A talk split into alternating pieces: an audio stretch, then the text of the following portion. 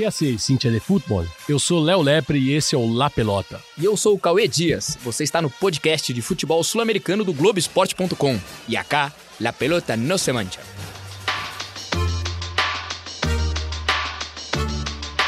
Yo me equivoqué y pagué. Pero. La pelota no, la pelota no se mancha. Abreu tiró.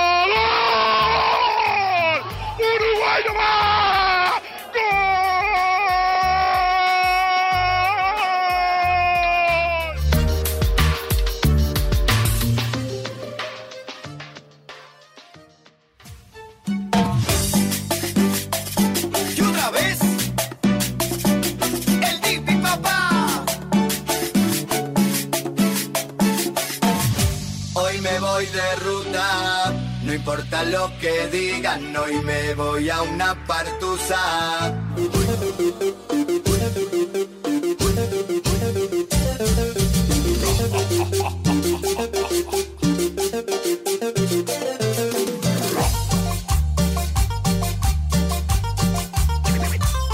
Porque por vos no lloro más, ya no tengo excusa. Hay que sanar la herida, fumo y chupo con carpusa. Dip com Partussa ou Malafama com Jo Uso Viseira Petiço Dias, você é Dip ou você é Malafama? Boa tarde, como vai, Colimba? Olha, é uma boa. Eu, eu sugeri a gente abrir com o Jeep ali, mas eu fico, vou ficar bem em cima do muro nessa. Isso já tem o seu lado aí ou não? Ah, eu tenho. Eu sou Malafama desde, desde sempre. Eu gosto mais dessa cúmbia Desde mais sempre, raiz, mais, mais bicheira, como eles dizem lá, né? Uma cúmbia mais... O do Deep é bom, mas o Deep já é uma cúmbia meio reggaetonada, né? Uma cúmbia mais... mais Já, já, é meio- moderninho demais, né? Ela passou por um outro processo. Ah, não, só pra, só pra gente abrir então com rivalidade, eu vou ficar com o Jeep. Só pra gente abrir forte esse episódio, então. Eu Eu vou- tô com o Jeep. Então vamos explicar o que, que aconteceu isso, porque esse o Deep, na verdade, ele entrou muito em evidência depois que o Sevilha ganhou a Europa League lá, né? Porque os três argentinos que fazem parte do Sevilha usaram a música do, do, do, do, do cantor Deep, né? Essa música Partussa, nos festejos e logo em seguida vinha a final da Champions League.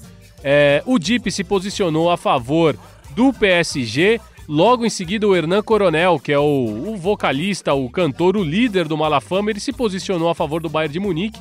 É, ele que é muito é, reconhecido por sempre utilizar camisetas de times de futebol e ele tem uma camiseta do Bayern. Então teve uma rivalidadezinha na internet, uma disputa musical na Argentina entre Deep e o Malafama. Acabou levando melhor o Malafama, mas isso não quer dizer que nos festejos do Bayern é, não tenha tocado Deep, é, porque é a música que está na moda entre os boleiros sudacas, entre sobretudo os argentinos, uruguaios lá na, lá na Europa.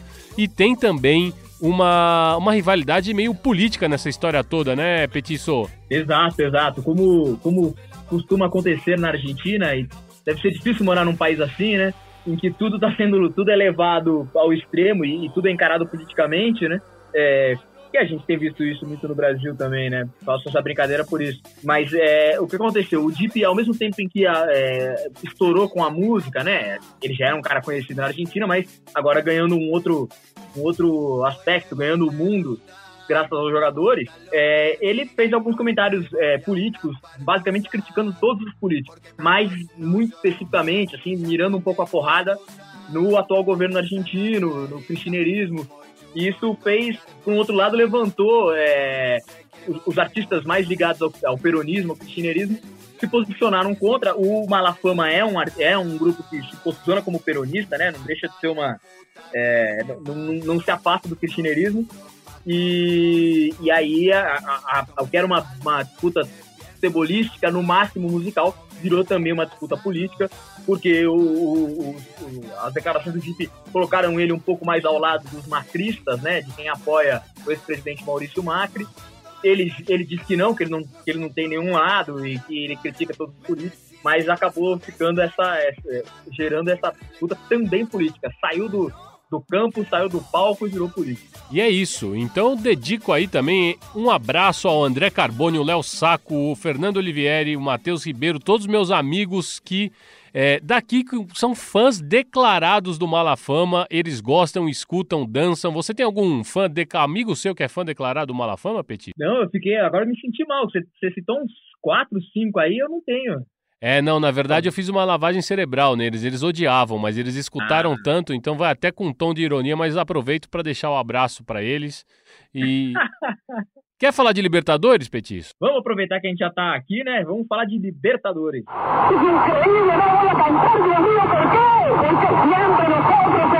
Então vamos lá, Petis. Semana passada a gente começou o recorrido, né? Ali por todos os grupos da Libertadores para saber em que pé que tá cada time, cada grupo. E hoje a gente chega para o grupo B da La Copa, que é a verdadeira La Copa. E no grupo do B interessa muito para os torcedores do Palmeiras, porque tem lá Guarani, Bolívar e Tigre. Vamos começar dando aí um panorama geral do Guarani, Petis. O que, que você tem de notícia lá do Guarani do Paraguai? o Guarani, a gente, o Guarani, o Campeonato Paraguai foi um dos primeiros a, ser, a serem retomados aqui na, nestes pagos. E, e, o Guarani voltou bem, ganhou do Olímpia no fim de semana, né, nessa rodada do fim de semana, e continua na luta, quer, tá apertando o Cerro Portenho, né, na, na disputa do Campeonato Paraguai, na liderança do Campeonato Paraguai, o líder é o Cerro, o Guarani está logo atrás, vem com três pontos, tá em terceiro lugar, três pontos atrás, está em terceiro lugar, mas me parece ser o time que está mais fortalecido nesse retorno, né, dos grupos, para o palmeirense, para o torcedor palmeirense nesse grupo B, certamente o time que pode se igualar ao Palmeiras em termos de preparação para esse retorno da Libertadores é o Guarani, porque está em atividade, está rendendo bem. O Gustavo Costa, depois da vitória contra o Olímpia, é, elogiou muito a intensidade da equipe, voltou a ver a equipe com intensidade, ou seja, já se adaptou né, a esse retorno do futebol. A mesma coisa que aconteceu com o Palmeiras, que já teve título, está crescendo no Campeonato Brasileiro. Enfim, eu acho que o Guarani é se credencia para ser o principal é, adversário, ou a equipe que melhor se preparou dentro do grupo B para enfrentar a Libertadores nesse retorno. O Guarani que aproveitou para renovar com o bom goleiro argentino Gaspar Sérvio e quem está dando as cartas por lá continua sendo o Raul Bobadilha, que é aquele jogador com histórico, inclusive na seleção, que também passou pelo futebol argentino, é, continua marcando fez, gol. Fez o gol da vitória, né? Fez o gol da vitória contra o Olímpia, uma vitória importante, porque foi lá no Paraúno, né, no estádio do Olímpia. O Guarani não vencia Exato. lá há muito tempo e conseguiu bater o time do Daniel Garneiro, que é um time muito bem treinado, com pouquíssimas derrotas, é, não só neste campeonato, mas no histórico também do Daniel Garneiro, que a gente comentava há pouco, há duas ou uma edição Exato, atrás, é, né? É, a gente elogiou bastante, a gente tem elogiado bastante o Garneiro e, e, outro técnico também que a gente elogia muito é o Gustavo Costa. Todos os times dele, Exato. todos os times que ele monta, é, sabem a que jogam, é, enfim, a gente já, o torcedor corintiano também já viu, né? O, o, torcedor brasileiro já viu nesse começo de Libertadores. Parece que foi no século passado, mas foi ainda esse ano. E, e, e é um time muito bem organizado. O destaque do jogo, aí lendo um pouco da, da, das crônicas pós-jogo, é que ele jogando fora de casa, a, sem poder ter torcida, mas com alguns dirigentes da arquibancada, os dirigentes não paravam, né? O destaque foi esse no, no jornais, que os dirigentes do Olímpia não paravam de xingar o Gustavo Costa e uh, gerou até uma reclamação formal da, da direção do Guarani. Né? Gustavo Costas, técnico argentino, outro daqueles que se é, vocês ouviram La Pelota desde o começo do ano, vocês já sabiam é, que não era qualquer treinador, um bom técnico e que preparava um bom time. Gol!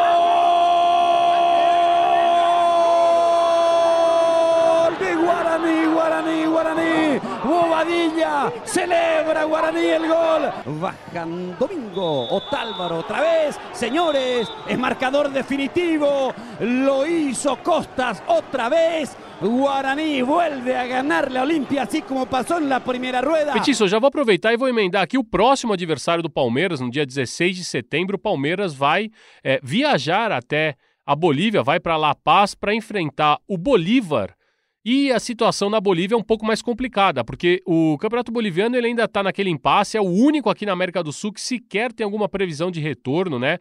É, os clubes já voltaram a, a retornar, inclusive, a, aos treinamentos, né? O, o Bolívar Inclusive, foi o primeiro clube a ter retornado, justamente por conta do, da, da, data que a Libertadores, que a Comebol estipulou para o retorno da Libertadores. Só que a Bolívia a, Bolívia está numa crise, a Federação Boliviana de Futebol está numa crise dirigencial muito grande, é, porque até o próprio presidente, né, o César Falinas, ele faleceu vítima da Covid. Acho que talvez é, é, é o caso de, de, de, dirigente que a gente tem aqui no continente de maior renome que faleceu fruto da, por conta da, da doença, né, da, do novo coronavírus. E lá tem dois grupos enfrentados no poder, disputando o comando da, da Federação Boliviana, e sem contar isso, que todos os clubes bolivianos já viviam uma crise financeira tremenda, e isso se acentuou muito por conta da pandemia. Então, o Palmeiras vai visitar e vai pegar um Bolívar lá que só treinou, nem amistoso fez e completamente sem saber quando é, vai retornar ao campeonato local. A expectativa é de que retorne lá no meio de outubro, mas nem isso é certo ainda, porque depende muito dessa do que vai ser decidido na Federação Boliviana, quem vai ser o presidente, quem vai substituir o falecido César Salinas. E eu acho que a missão do Palmeiras é um pouco mais fácil, não é isso mesmo, Petício, ou eu tô enganado? Não, é isso mesmo. É por isso que eu acho que assim, eu, tirando o Guarani que tem se preparado, o Palmeiras vai pegar dois times com uma preparação, um outro nível de preparação quando nesse quando retornar à disputa da Libertadores. O Bolívar é, é a situação é, que você bem descreveu. Talvez é, seja o time mais é, seja o, hoje certamente é o futebol mais desarrumado que tem no continente é o futebol boliviano. Não tem data de retorno, né? O retorno talvez para o final de outubro, segunda metade de outubro. É, os times ainda não, não, não é, pode ser, já surgiu a possibilidade do torneio inteiro ser disputado em Santa Cruz de la Sierra, é, não ser em La Paz. O, o, o, o Bolívar tem a liberação, se, se, se preparou para jogar Libertadores em La Paz, no estádio Hernando Siles, mas ainda não a federação local, é, como La Paz é capital é capital do país e é o epicentro, né, o departamento ali é o epicentro da, da pandemia no país, e, e a expectativa é que o pico da, da, da Covid, no, esse segundo pico, né, essa nova onda, é, o pico vai ser, é, é, uma palavra que a gente aprendeu né, muito nessa pandemia, que a gente usou muito, mas o novo o pico para La Paz está previsto de novo para outubro. Então, é, tem uma complicação, é, tem uma complicação aí, até de saber como que vai ser é, mandar o jogo lá. Enfim, o campeonato só deve retornar mais para frente, o Bolívar é um time que está sofrendo muito na preparação, perdeu o seu atacante, né?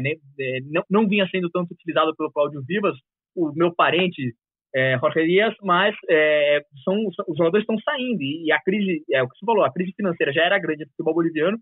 Acho que o futebol boliviano que sai dessa pandemia vai ser um futebol muito enfraquecido, muito é, muito abaixo, assim, vai ficar muito para baixo do continente. E aí a gente fecha o grupo B do Palmeiras com a presença do Tigre, né? O time argentino que também é, já está treinando, que não deixa de ser uma, não é uma novidade. Os times argentinos já retornaram algumas semanas para os treinamentos normais. A grande novidade, na realidade, fica por conta da aprovação é, do governo argentino do protocolo sanitário recomendado pela Comebol. E isso é uma boa notícia porque é, os clubes argentinos não precisarão escolher nenhum estádio fora da Argentina para mandarem seus jogos na Libertadores, Petiço. Isso, os argentinos e uruguaios né, caminharam para essa aprovação da, da, do protocolo da Comebol e, e, isso faz com que os times argentinos possam jogar, obviamente, no país, cada um indicando também algumas canchas é, extras ali, mas é, tudo já muito bem determinado para o retorno da Libertadores. O Tigre é, já voltando agora com é, seis reforços, né? Mas nenhum, nenhum de grande impacto. E me parece também, nessa linha desse grupo, é um time também que provavelmente vai estar com pouco ritmo de jogo, ou quase nenhum ritmo de jogo, quando a, o torneio voltar. Então também é um time que vai sofrer, vai ter dificuldades. O campeonato é, argentino, a primeira nacional, né, que é a segunda divisão argentina, parou com 20 rodadas disputadas. É, não se sabe ainda como vai ser esse, é, essa fórmula de retorno, então também não tem uma. O Tigre não tem uma. É, quando olha, não tem uma preparação muito clara do que fazer. Já tá, voltou agora, tá em, já está indo para a segunda, terceira semana, tá, começou a ficar concentrado agora, né? Eles estão se concentrando e, e, treinando, então o grupo já está podendo ficar um pouco mais junto, mas não vai poder ter ritmo de jogo, né? É, disputar partidas antes de partidas oficiais antes de voltar à Libertadores. Então acho que também vai ficar um pouco para baixo em relação ao resto, a Palmeiras e Guarani, por exemplo, que já vão estar num outro ritmo. E sobre essa aprovação Argentina e Uruguai ao protocolo estipulado pela Comebol, agora a gente fica no aguardo e do Chile, que é o único país, o último país que falta que aprovar, né, o que deve acontecer é, até essa terça-feira, até o dia de hoje que nós estamos gravando esse podcast, dia 25 de agosto, é o data limite que os países têm para aprovarem é, o protocolo estipulado pela Comebol, porque senão os times chilenos terão que procurar estádios fora do, do, Chile, né? Sobretudo a Católica e o Colo-Colo, que são os chilenos que estão disputando a Libertadores, teriam que procurar estádios fora do país é, chileno, de, fora do Chile, para mandarem seus jogos. E já que a gente está falando do Chile, vamos dar uma passadinha lá, porque tem novidade no Chile, Capo. Vamos ao Chile.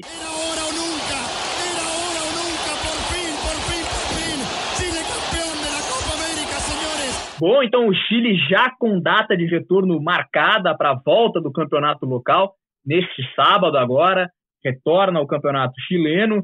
É, o anúncio foi feito de uma maneira diferente. O presidente do país, Sebastião Pinheira, foi com o presidente da Associação Nacional de, de Futebolistas Profissionais, né? É, Associação dos Jogadores, e Associação do Futebol Profissional também. Todos eles anunciaram é, o retorno do campeonato Aí rolou uma sessão ali de, de, de pênaltis, né? Bate pênalti, cobra Nossa, pênalti. era um pior que o outro. Um pior que o outro. Era, e, foi e, bizarro. E o pior é o seguinte: os capitães estavam presentes, né, Léo? Que vergonha. Não é que eles passaram vergonha entre eles ali, o Pinheira, enfim, o, os, os, cartolas, o Pinheiro, o presidente da federação. Quem passou, eles passaram vergonha diante dos capitães dos, das, das, equipes do Chile. É, o próprio Esteban Paredes, um clássico né, do Colo-Colo, disse depois que até brincou com o presidente Pinheiro, falou: ó, é, acho que a tua não é muito ali e tal, tanto defendendo quanto batendo pênalti, não, ninguém sentiu confiança no presidente Pinheiro, que foi presidente do Colo-Colo, embora não seja torcedor do Colo-Colo, seja torcedor da Católica, né? É, ele, ele foi presidente da, enfim, da empresa que comandou o futebol do Colo-Colo, mas acho que a ligação com o futebol ficou por ali mesmo, não, não transcendeu para o gramado, no caso do presidente chileno. Exatamente, Sebastião Pinheira é, que foi presidente da Blanco e Negro SA, que é a, é a SA que comanda o Colo-Colo, e disseram que ele só seria presidente do Chile se ele chegasse à presidência do Colo-Colo, porque isso o tornaria popular. E aí a gente já discutiu em outros episódios todas essas relações, mas um dia a gente pode até voltar a essas relações entre o poder e o futebol. Colo-Colo que é interessante porque teve uma situação, é, no mínimo, é, justa, né? Que até pode servir de exemplo para os clubes aqui do Brasil, o Colo-Colo ele renovou automaticamente todos os planos de sócio-torcedores daqueles torcedores que já tinham comprado ingressos para os jogos que o Colo-Colo faria como local este ano. Como é muito provável que o futebol é, retorne, na verdade vai retornar, mas como não há uma previsão de que a torcida retorne, é, a, aos estádios tão pronto. Então o Colo-Colo decidiu dar, esse, dar, dar essa recompensa para os torcedores. Ele renovou automaticamente para todo mundo em 2021. É um crédito, né, por dizer de alguma forma. Fica uma boa sugestão para os clubes brasileiros também é, ressarcirem os torcedores, né, Petiço? É uma, é uma boa ideia, é uma ideia interessante. O Colo-Colo tem tomado atitudes interessantes, né? A direção do Colo-Colo tem sido é, vanguardista, não sei, não sei se é a palavra exata, mas é, tem sido, tem tomado posições é, legais, boas, e achei, achei essa um bom exemplo para os times brasileiros. Se o torcedor está tentando colaborar, o torcedor está, é, o fanático está tentando fazer os times é, não sofrerem tanto na pandemia, mas acho que também vale esse retorno da, do time com o torcedor, que é a razão de ser de, de cada time. Né? Vamos ao pisco peruano que você sempre diz aqui que é peruano. Vamos lá então dar uma passadinha no Peru? Vamos a Perú. Vamos Perú, vamos carajo. Nadie nos regaló nada. Gracias Blanquirroja querida. Gracias. Capô, a gente está falando então tanto dessa definição dos protocolos, da aprovação dos protocolos e o River, a gente estava levantando essa bola na semana passada.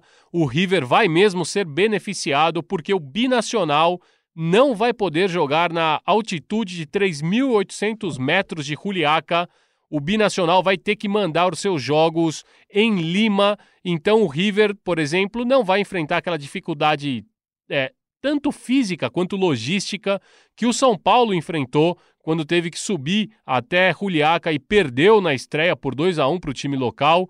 O River vai jogar contra o Juliaca em Lima, só falta definir em qual será o estádio, se no Nacional do Peru ou no Monumental de Lima, mas é uma baita notícia para o Gajardo, hein, Petiço?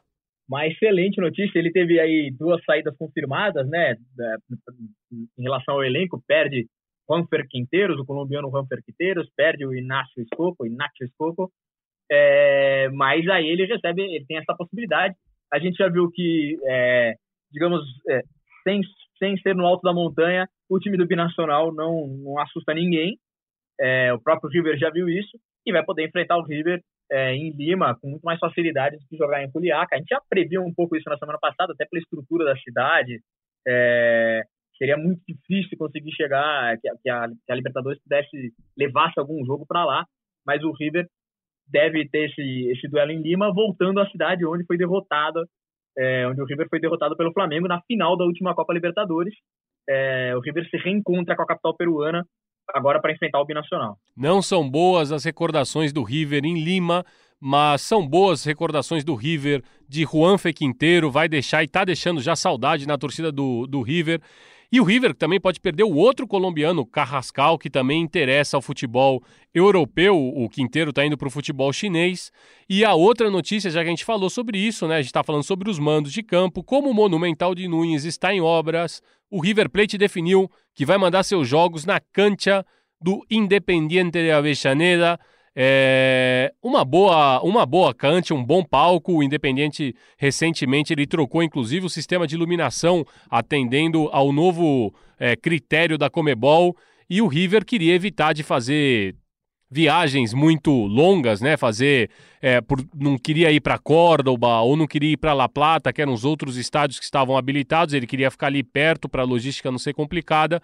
Então, provavelmente é, o River Plate vai receber o São Paulo na Libertadores lá no estádio do Independiente. É, talvez está tentando puxar um pouco da mística copeira do Rojo, Petiço? É, era isso que eu ia falar, né? Que, estádio você pode mandar um jogo na Copa Libertadores que não seja no Independente? Inclusive que dá o um nome ao estádio, né? Estádio Libertadores de América. Claro, pelo, pelo, pelo número de conquistas do Independente, acho que o, acho que o River está buscando um pouco dessa aura é, do time de Avejaneira. Então, vamos para o Equador, porque teve clássico lá, Petiço. O clássico del Astillero. Vamos lá, vamos para o Equador. Equador al Mundial, Equador al Mundial, Equador al Mundial. Equador al Mundial, Equador al Mundial, Equador mi país, Equador al Mundial. Petiço, é o nome mais bonito de clássico que você conhece? El Clássico del é Astillero? Legal, é legal. Já, tem, e tem nome bonito. Tem, se a gente for olhar, tem clássicos aí com bons nomes, mas esse, é, esse eu acho legal. É um, é, e outra, é muito definitivo, né? Muito desse clássico, né? É muito desse clássico. Trata-se de Barcelona de Guayaquil e Emelec. Deu vitória do Barcelona de virada. Olha, o Flamengo aí tem que ficar de olho, porque teve gol dele.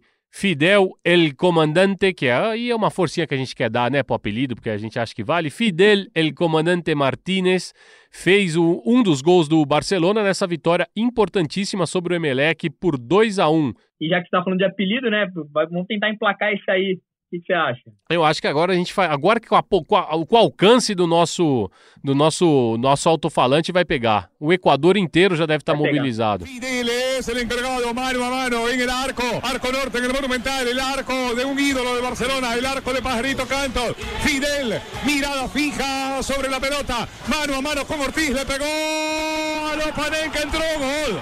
¡Gol!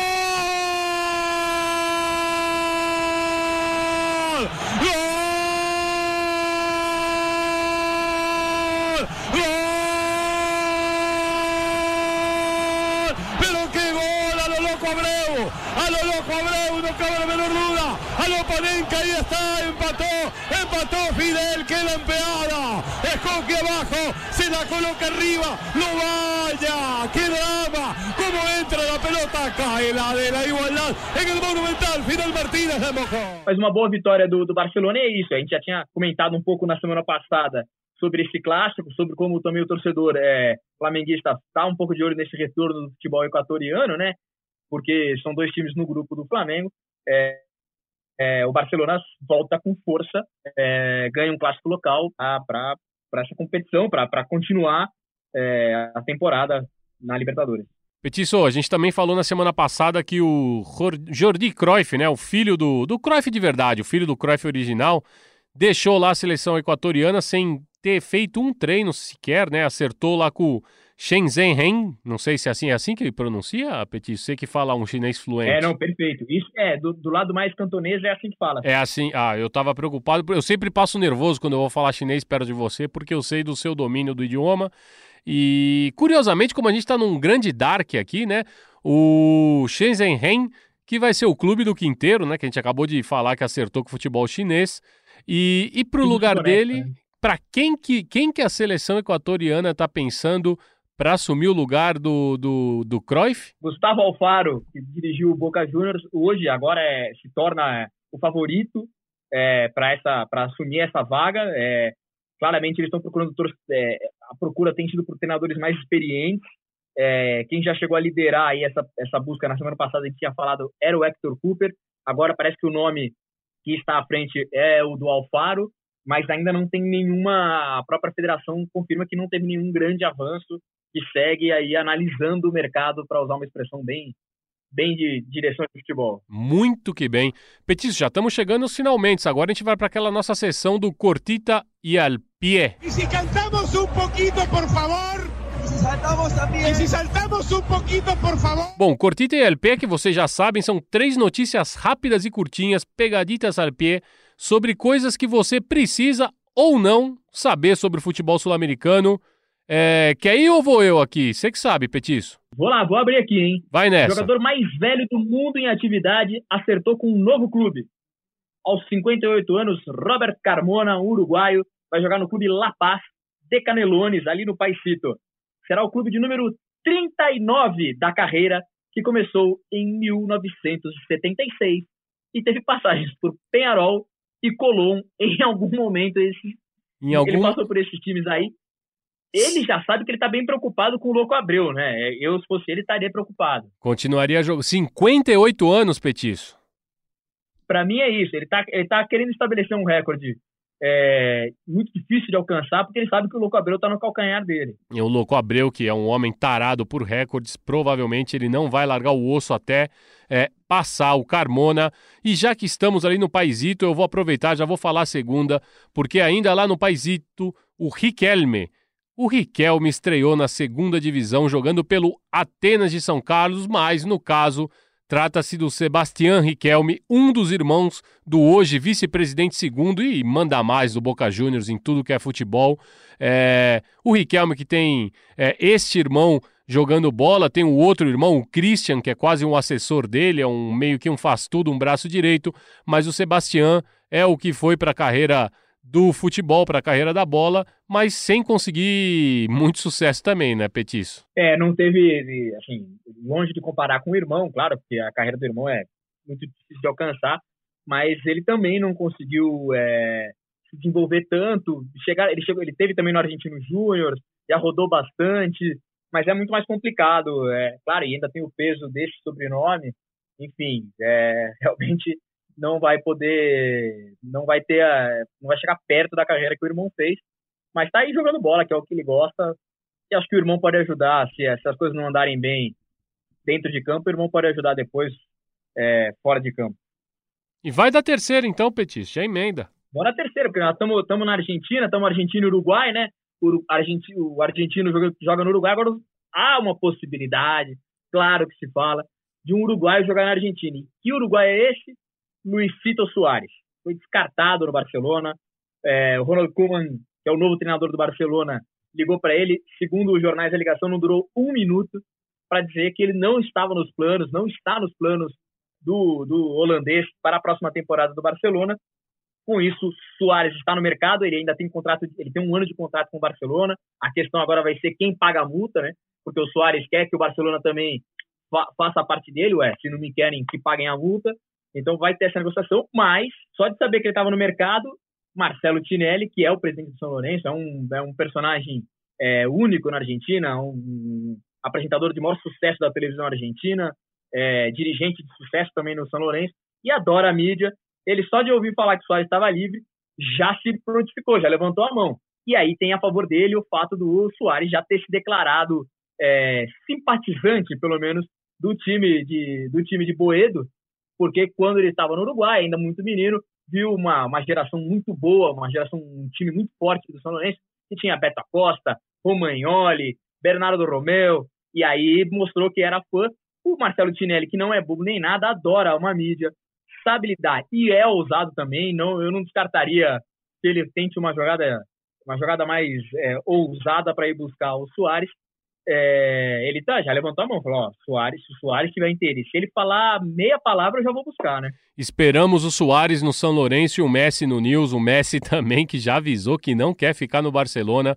Estamos esperando, então, Vai esse, uma esse encontro aqui, né, Petiço? Eu, tá, tá pintando, né? Tá pintando. Ainda tem outros que dá para O Vidal, por exemplo, também dá para voltar, né? Dá, dá para pra... buscar nesse esperão que o Barcelona tá fazendo aí. Vidal que já se declarou fã do Boca. O Vidal já disse que gostaria de jogar é, algum dia é. no Boca. Aonde Gary Medel também já fez história. Exato. E, acho que, e imagina ter Vidal, é, Messi, Soares aqui do lado. Pô, Agora, Petiço, deixa eu te falar uma coisa. Para fazer, é. fazer uma ligação de um minuto avisando que não vai contar mais com o cara no elenco, é mais fácil mandar uma mensagem de áudio, não é não? Ah, fica melhor, né? Depende do pacote de dados. Ah, então pode ter sido isso. Depende do Wi-Fi, pacote de dados, não sei qual era, mas o. Mas é realmente, assim, isso, isso virou até comentário. E, e, ainda, já alongando um pouquinho, a situação ainda ficou um pouco. É, o pior de tudo é que o Ronald Koeman foi o educado da história porque o Soares estava esperando que algum diretor do Barcelona ligasse para ele, ele jamais recebeu essa ligação. Então ele ainda, é, pelo que se comenta ali, ele ainda ficou agradecido do Koeman pelo menos ter ligado para ele, ainda que fosse uma ligação de um minuto, é, para contar que ó, ano que vem não, não, não, você não está nos meus planos, na próxima temporada, né? Já, o Barcelona já se apresenta na próxima semana, então é, é um momento de definição o Soares ainda teve, ficou grato por essa ligação de um minuto. É isso, Petiço. Já passamos pelas três do nosso Cortita ELP. E lembrando que na próxima semana, semana que vem, o nosso encontro, ele na verdade é na versão anabolizada, né? Ou como você chamou daquela vez, como é que era? É um, é um La Pelota com whey protein, né? Ele dá aquela crescida aquele La Pelota com Whey Protein. É, vai ser um La Pelota no Semantia, versão toda cancha, até para dar uma riminha aí. Então, esse que é o nosso Cortita LP, a próxima é o Toda Cancha. E a gente vai ter um entrevistado especialíssimo. Gravamos, inclusive, de terno e gravata. O que mais que eu posso dizer dele, Petiço? É, ele, assim, é um cara espetacular. A entrevista foi, é, foi uma entrevista de pouco mais de meia hora e foi e fluiu parecia que tinha durado cinco minutos, assim, e vale muito a pena conferir na semana que vem.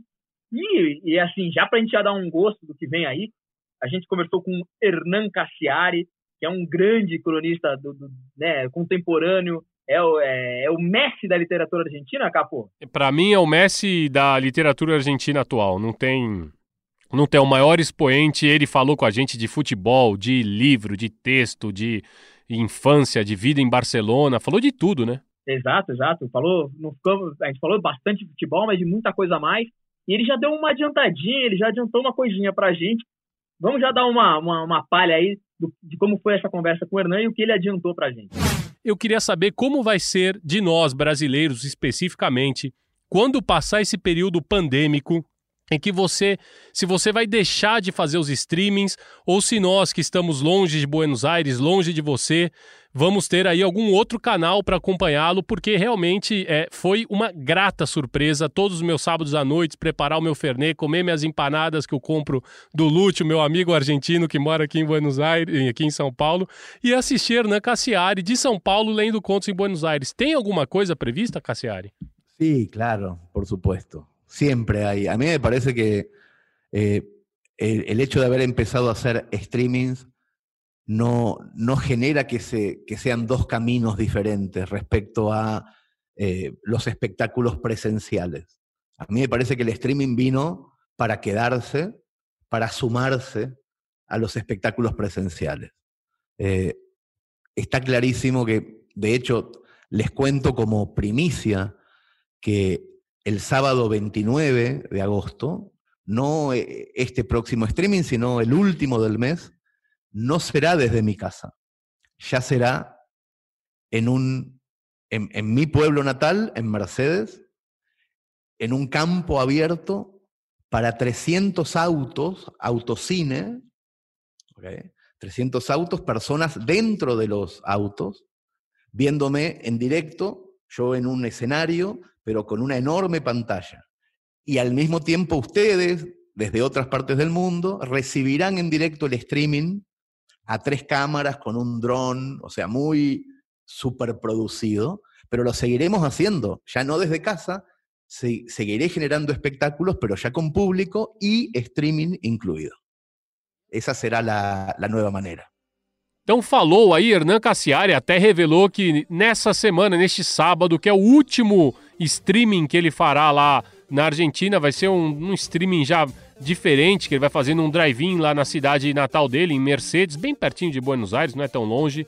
E ele prometeu né? 100 quilômetros. Ele prometeu que não vai que não vai deixar de fazer os streamings, o que o público daqui do Brasil agradece, porque o Cassiari enriquece muito qualquer tipo de debate com o texto dele, com, com o jeito que ele faz a gente pensar. E, Petiço, é, o que, que você acha da gente ir embora escutando um Malafama, hein? O, o Bayern ganhou, Malafama tem que encerrar, né? O Deep que espere a vez dele agora. Ritmo, substância, cúmbia e nada mais. Até a semana que vem, Petiço. Até! Porque yo como visera y equipo de gimnasia. todo deportista, vos sos de la vacancia. De te vienen a buscar